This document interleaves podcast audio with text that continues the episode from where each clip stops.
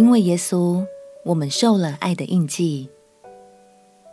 朋友平安，让我们陪你读圣经，一天一章，生命发光。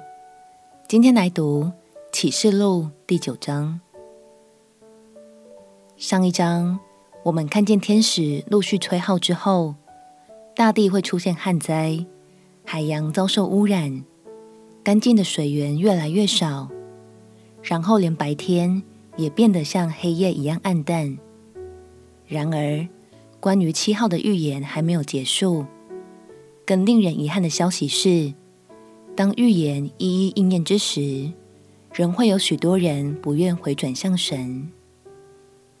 让我们一起来读启示录第九章。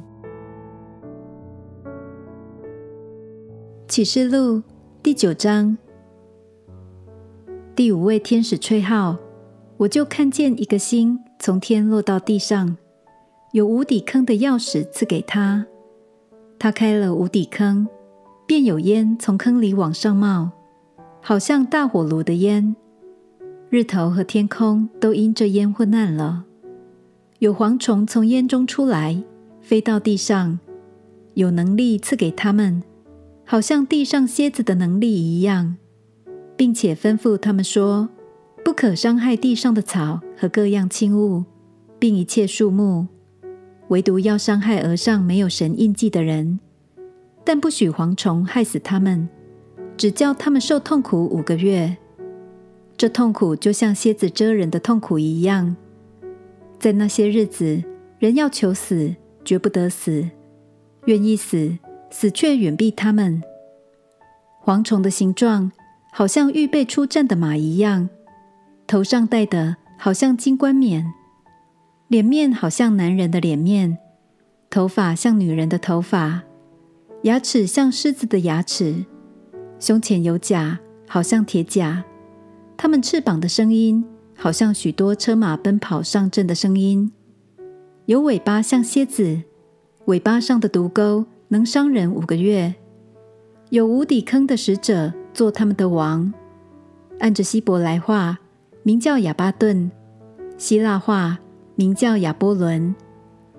第一样灾祸过去了，还有两样灾祸要来。第六位天使吹号。我就听见有声音从神面前金坛的四角出来，吩咐那吹号的第六位天使说：“把那捆绑在幼发拉底大河的四个使者释放了。”那四个使者就被释放，他们原是预备好了，到某年某月某日某时要杀人的三分之一。马军有二万万，他们的数目我听见了。我在异象中看见那些马和骑马的，骑马的胸前有甲如火，与子玛瑙并硫磺。马的头好像狮子头，有火有烟有硫磺，从马的口中出来，口中所出来的火与烟并硫磺，这三样灾杀了人的三分之一。这马的能力是在口里和尾巴上，因这尾巴像蛇。并且有头用以害人，其余未曾被这些灾所杀的人，仍旧不悔改自己手所做的，还是去拜鬼魔和那些不能看、不能听、不能走、金银铜木石的偶像，又不悔改他们那些凶杀、邪术、奸淫、偷窃的事。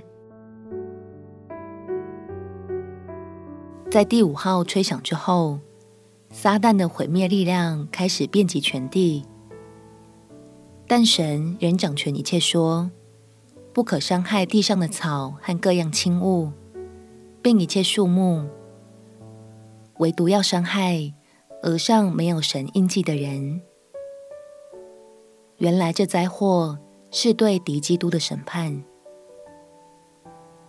亲爱的朋友。这场审判越过了神的儿女，就好像出埃及记中杀长子的灾祸越过了门楣上有羔羊之血的人家。而如今，我们的羔羊就是主耶稣。今天，就让我们一起回到耶稣的面前，感谢这份恩典吧。因为他，我们领受了爱的印记，我们成为了神的儿女。